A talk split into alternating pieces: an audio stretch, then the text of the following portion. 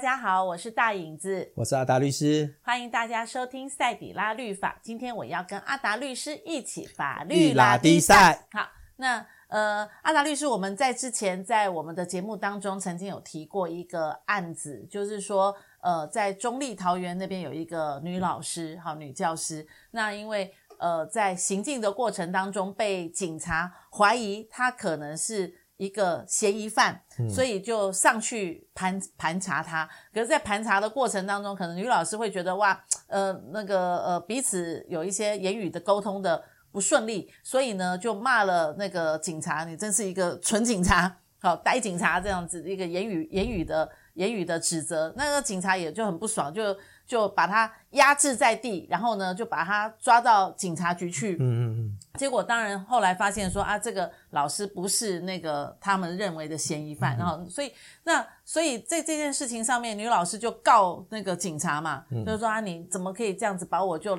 带到警察局去，那那个时候这样的一个判决，到今天好像有一个新的判决出来了，结果了，对，对，结果了，所以我们想说，哎，这样的一个后续发展，我们也来追踪一下，所以把时间交给阿达律师。好，嗯，我我觉得在，因为这个大概是一年快一年前的事情了，嗯、我们有录过这样的一个，对对对，所以我觉得我们再来。还原一下当整个事发的一个经过，嗯、还原现场。对对对，我们这样是还原现场。嗯，我觉得当时就是警察在就是一般的马路上，嗯，看到这个女老师好像就是拿着就是行李啊什么东西在那边行走，嗯，那他就就是认为说，警察后来的说明是说，因为诶这附近可能有一些不良场所啊，嗯、之前曾经有犯发生过犯罪。的的行为等等的部分。是，哎，所以他就基于这个理由过去盘查这个女老师，对，请这个女老师就是提供她的身份证，嗯，供给警察盘查，嗯，那女老师就觉得，哎，我好一个，我是善良的，我好好的走在路上，嗯、对，那你有什么理由盘查我这样子？所以他就问警察说，我是做了什么事情，你要来盘查我？嗯，那警察说实在的，他也没有。具体指明说，女老师她是有什么行为，对，让他怀疑她可能诶有在做从事犯罪的行为等等的，所以警察当时只是说，诶怕你没有啦，就就你是不是被报失踪了？我要去确认一下你的身份而已。但是女老师就是认为说我没有做什么事情，对，好，我认为说我没有必要要提供我的身份证让你去查证这样子，所以在这样的一个。呃呃，纠纠缠之下，嗯，那警察就是一直阻挡着不让这个女老师走，那女老师就、嗯、就生气了，就骂了一个警察一句说：“哎、欸，你真的很蠢哎、欸，嗯嗯，你做的这样的事情是违反了你的工作等等的。”嗯，那警察就认为说女老师这样的部分是侮辱了公务员，嗯，伤害我，嗯、对，然后他就要逮捕这个女老师，是，那结果女老师不服从，想要离开的时候就被那个警察。用一个大外科，就是柔道的一个碰一种招数，这样子就把他压制压制在地，这样子给他上铐之后，就就很像我们看那个影片，那个美美国啊，或者是台湾影片，那个警察把人压在地上，然后后面就手铐就铐起来了那种动作。对对对，嗯，所以那当然后续当然这个女老师就不服嘛，当然了，她就不舒服。女老女女女老师的话就其实就是来告告警察。就告了警察，对，对告警察就是诶，他的妨碍她的自由啊，是，对了，然后认为说这个警察就是强制她，嗯，哦等等的部分告了这个警察。当然，这位女老师也被移送，就是她妨碍公务，嗯，因为她骂了警察说你真的很蠢啊，嗯，等等的这个事情，认为是侮辱公务员，是，所以认为这个部分也被移送，就是妨碍公务罪。嗯、那后来检察官侦查的结果就是认为说，诶，这个就是女老师。她没有构成妨碍公务罪，嗯，那也认为说，哎，这个警察他是在执行公务，嗯，所以这个部分并没有说是故意去去强制妨碍他自由的情形，是，所以原本检察官是全部都不起诉的，对，对，那后来那个女老师她就不服，她就、嗯、就是呃，我们法律上一种名词就是，如果检察官做出对侦查的犯罪的，他做出一个结果叫做不起诉处分。是，那你告诉人你不服的话，你可以申请再议。再议就是一般判决，对，再见的再，啊，议会的议，再议这样子。呃，不起诉的不服的救济程序，我们叫做再议。再议那再议的部分，嗯、通常就是且在十天之收到不起诉处分书十天之内，嗯，然后你要续明理由，然后向地检呃地检署之后就是高检署，向高检署递出这个再议理由状。一般来讲，高检署大概有的时候是书面审查，是，然后看看检察官的这样整个侦查是不是。有没有妥当？是不是有违法的问题？嗯，那如果认为说都是正确妥当没有问题，那高检署就会驳回这个再议。嗯，对。但是如果高检署认为说，哎，检察官原本的就是侦查认为不起诉这个部分有不当或就是违背法律的部分，是，那高检署有可能就会就是撤销原本的不起诉处分，就是发回。到地检署再重新侦查，是。那这个女老师在意的结果，高检署就认为说，哎，原本检察官的不起诉认为说有问题，是。所以后来就发回，发回之后，当然就是换另外一个检察官侦查了，是。对，所以这个案子高检署就是发回之后，哎，新的另外一个检察官，哎，就认为说，那警察这样子一个行为，基本上可能就是不合法，是。好，就向法院。起诉了，是。那最近的就是地方法院的判决，判决下来了，就是他判决这个警察是有罪的。啊，这个完全峰回路转，哈、哦嗯，就是支原则上就是支持女老师的一个论点啦。当然，我觉得这个部分某部分来讲，当然对于就是警察的执行一些的士气啦，会有一些打击啦，因为我们真的也觉得警察真的是很辛苦。对，他们在第一线，然后面对这些呃不法之徒等等的，嗯、都有一定的危险性。嗯嗯，当然就是，但是执行的结果啊，被认定说就是不合乎法法律的程序。当然，我我们接下来就是要来跟大家讨论的，就是说，那为什么法院会认为这个警察的呃执行职务这个是不合法的？对啊，前面认为是没有，那现在又认为是有，这个论述到底是怎么去看待这件事情的呢？对，呃，当然，警法院在这个整个过程里面，他是有去、嗯、呃调阅一些的证据，嗯，因为警察是说，哎，他说在当地，嗯，就是这个部分有一些不良的场所，嗯，然后也有一些不良的分子出没，嗯，啊，所以，哎，我怀疑你是那个女女老师经过那个地方，嗯，他就认为说，是不是他也是不良分子？嗯，但是警察有调阅了。就是当地的路口的监视器，嗯嗯嗯，因为警察当时身上也有佩戴的密录器，是，还有警察法官有勘验的这些诶监视器或密录器的画面，是。他说，其实那个女老师当时就是好好的走在路上，是，看不出来，客观上看不看不出来说什么，说诶她是不是有酒酒醉的情形，嗯，是不是有吸毒的反应？是不是有那些就是诶鬼鬼祟祟的情形？嗯，完全从那个画面上看不出来，就是一个正常人在走路，对不对？对，所以第一个就是他认为警察当时在呃盘查这位女老师的时候，第一个就不符合所谓呃警察执行职务条例里面所规定的，嗯，说你要有事实足认说，诶他这个人有犯罪的嫌疑，嗯，说是或者说有可能有发生犯罪的情形，嗯嗯，他说完全从。女女女老师当时的整个行为行径来上看不出来这个情形，所以他认为说，诶，警察职务执行职务条例里面，就是你至少必须要有一个合理怀疑，那这个合理怀疑就是需要有一个客观的事实做一个判断的基础，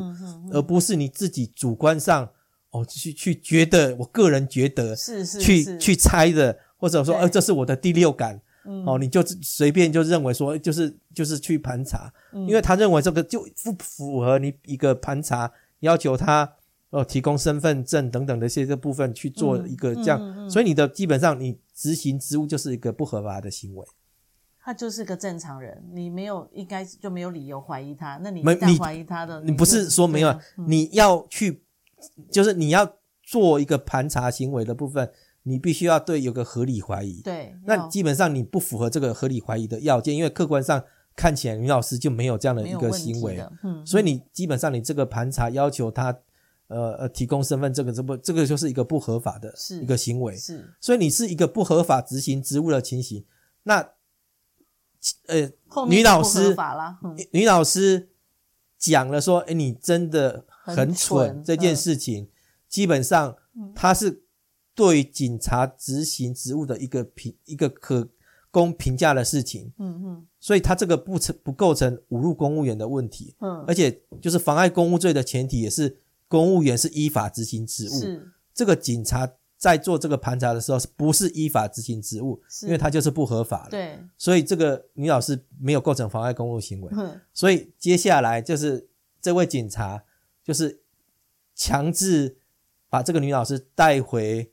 就是警察局，然后甚至把他上铐，嗯，等等的行为，嗯、最后被法院认为这个部分构成了强制罪，是也构成了妨碍自由罪。这个部分被判了两个罪，这样子，嗯、一个判了四个月，一个判了六个月，嗯，甚至那个六个月的部分，因为他是公务人员，他又加重其刑二分之一，所以他的这个六个月是根本连一颗罚金都不不可以的。所以万一真的这个案子最后判决确定，那个警察是真的。要去坐牢的，要去坐牢的，那他会不会公务人员身份就因为这样会有会会有影响的啊？哇，对，所以这个东西我刚才提到这个，当然对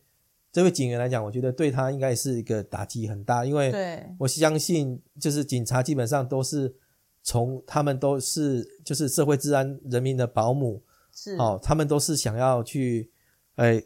预防犯罪的发生，那只是说我觉得就是。嗯，一方面我觉得需要去加强在警察在执行职务的教育啊，是让他们对于这个呃法律的要件，好，那怎么去判断来讲，我觉得要要更敏锐、更精进的部分，嗯，不要被